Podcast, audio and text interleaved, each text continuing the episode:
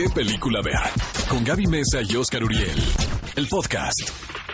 Amigos, empezamos con la sección de noticias y el fenómeno en la taquilla internacional es esta película que se llama Hustlers, la cual se presentó en el marco del Festival de Cine de Toronto.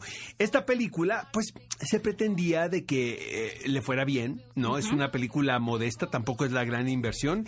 Es dirigida por Lorene Scafaria, quien es la realizadora de An Education, entre muchas películas más, pero seguramente la recuerdan por esa, eh, por esa, por esa producción. Esta película, amigos, está basado en un caso real que se documentó en un reportaje de una revista que a principios de los años 2000 eh, había un grupo de strippers en Nueva York, las cuales pues deleitaban principalmente el mercado eran los hombres de negocio de Wall Street, ¿no? Los que traen la Pues billetera los que tienen el dinero, pues, ¿no? Digamos que eran triple A, ¿no? Ajá. Las chicas. Todas manejadas por el personaje que se llama Ramona, que es interpretado por Jennifer López. Entonces, la historia está contada a partir del punto de vista de Constance Wu, esta chica que vimos en Crazy Rich Asians, Asians, ajá. eh, quien se integra al grupo de, de estas bailarinas exóticas, pongámosle así, ¿no? Sensuales. Pero eh, resulta, no, no son prostitutas, ¿eh? Nada más No, son no, strippers. sensuales. Sensuales, exacto. Eh, después de la caída de la bolsa del 2007, pues entonces, pues también las las Mm, sí, pues se carteras, afectadas, ¿no? ¿no? Se hacen flacas. Entonces, estas mujeres tienen que eh, rediseñar su negocio, digamos, y se les ocurre una muy mala idea, la verdad, porque finalmente, pues es, es un crimen. Estas mujeres hacen lo que también ha sucedido aquí en México, que drogaban a, las, a los Ah, clientes y los hacían pagar cualquier cantidad de dinero, pero exorbitantes. Y el escándalo sale a flote cuando, pero también eh, muy ambiciosos, cuando a un tipo lo timan por 135 mil dólares, imagínate. Híjole. Entonces, este, de eso va la película. Pasó por Toronto y resulta que se convirtió en uno de los títulos consentidos. Obviamente mucho hype alrededor de la película. Yo ya la vi, amigos. Yo nunca había escuchado de ella hasta que tú la mencionaste que la quisiste ver y se apagó el proyector. Sí, exactamente. Yo no había escuchado antes y de es, ella. eh, se comenta que Jennifer López probablemente sea nominada como mejor actriz secundaria por esta película. Jennifer López por siempre será, para mí, Selena. Sí, pero también les queremos comentar que, miren, les voy a contar, hay un fenómeno particular ahora, últimamente, de llevar figuras de acción a la pantalla grande, tal fue el caso de los Lego, también de Playmobil, pero no es algo nuevo porque también sucedió eso con Transformers, por ahí en los 80, y me parece que también con He-Man. Ahora lo que se está planeando hacer es llevar a la pantalla grande una película de los Funko, estos personajes cabezones que yo creo que por lo menos todos tenemos uno en nuestras casas. ¿Tú tienes un Funko, Yo tengo Oscar? tres. Tú los compraste. Eh, no, los tres me los regalaron. Incluso me han regalado otros, pero los he regalado yo también. Así como el Ah, regalo re- de cumpleaños, que fue un ¡Ay, roperazo. dale con eso! También a veces de repente no, digo, no. hijo, tengo que ir a la fiesta y pues me llevo un Funko Fui a de los que tengo tu ahí. regalo. No lo creo nada, fue un roperazo eso. Claro pero no. importa, te sigo queriendo. Y este, tengo a, tengo a Furiosa en Funko, Ah, tengo a Jon Snow y tengo, ay, no me acuerdo cuál es el otro, pero bueno. A mí sí me interesa esta película, pero bueno, pronto sabremos un poquito más de los planes de Warner Bros. para llevar estos muñequitos cabezones a la pantalla grande. Y amigos, hay controversia alrededor de esta película titulada El Jilguero, que es la adaptación cinematográfica de la tercera novela de Donna Tartt. Eh, ya se estrenó en los Estados Unidos, no le fue muy bien en taquilla, la verdad. Eh, se dice que eh, la casa productora va a perder mínimo unos 50 millones de dólares, lo cual es una cantidad muy considerable. Pero este, que no se espanten los amigos de Warner. Ya ahorita, ¿no? Les dio, les dio de- diabetes con lo que les conté.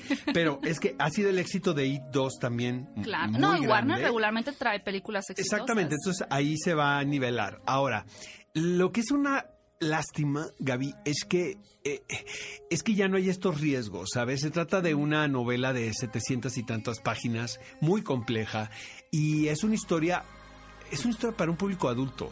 Eh, Se ve no, muy bonita. es- a, mí me, a mí me gusta, la verdad. Eh, honestamente, a mí me parece que probablemente no es la gran película, pero cumple. Yo leí la novela y, y aunque hay ciertos detractores de la versión cinematográfica, yo considero que el director John Crowley, quien fue el que hizo Brooklyn, eh, sigue manteniendo en esencia la historia eh, del jilguero. ¿De qué va, amigos? Rápidamente es, es que es fascinante porque es la historia va del duelo de un niño quien pierde a su mamá en un ataque terrorista en el Museo de Arte Metropolitano.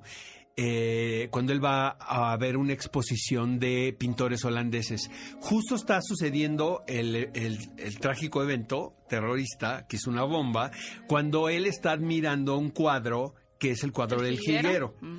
Entonces, para él, el cuadro representa, pues, todo, finalmente. Pero ¿cuál es el problema? ¿Que fue muy poco tiempo para una historia tan compleja? Es que está muy, la verdad son casi 800 páginas, son muchos personajes, son dos etapas, la etapa cuando está, cuando tiene, que, que tiene 13 años, que es cuando empieza la historia, y luego pasan 8 años, que es cuando lo interpreta Ansel Elgort.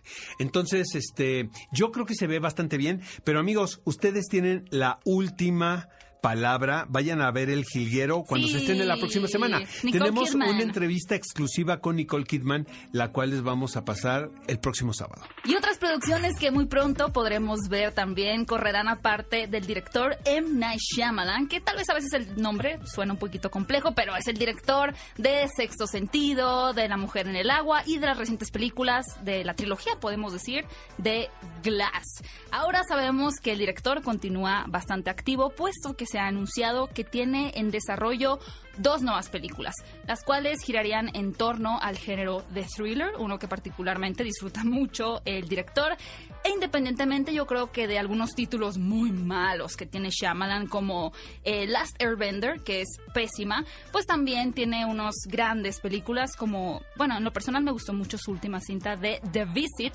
de estos abuelitos malvados, que tiene un giro al final siempre muy impactante. Yo súper fan de Shyamalan, la verdad. Me gusta obviamente la primera fase muchísimo, eh, incluso las que no fueron tan bien recibidas como La Aldea. A mí me encanta La Aldea. Eh, la que ya no me gusta es la de Mark Wahlberg, la, esa cosa que anda en el aire, ¿sabes? Como esa nube, esa nube negra, ¿no? The Happening. The Happening, ya no la vi. Pero de todas sigue teniendo este toque para impresionarte al final, a pesar de que ya sepas que es un director que siempre lo hace, que siempre hace un twist. Es mi favorita, definitivamente, El Protegido. Cinefilos, sin duda, estemos pendientes de las próximas producciones que traerá para nosotros Shyamalan. Amigos, queremos saber cuál es su película de Shyamalan favorita en este momento. Hay varias, hay otras que no fueron un éxito en taquilla, pero a lo mejor a ustedes les gusta. En el hashtag qué película ver con los respectivos acentos, díganos cuál es su película favorita de M. Night Shyamalan. Ve a Cinépolis y utiliza el hashtag qué película ver. Escúchanos en vivo todos los sábados a las 10 de la mañana en ExaFM 104.9.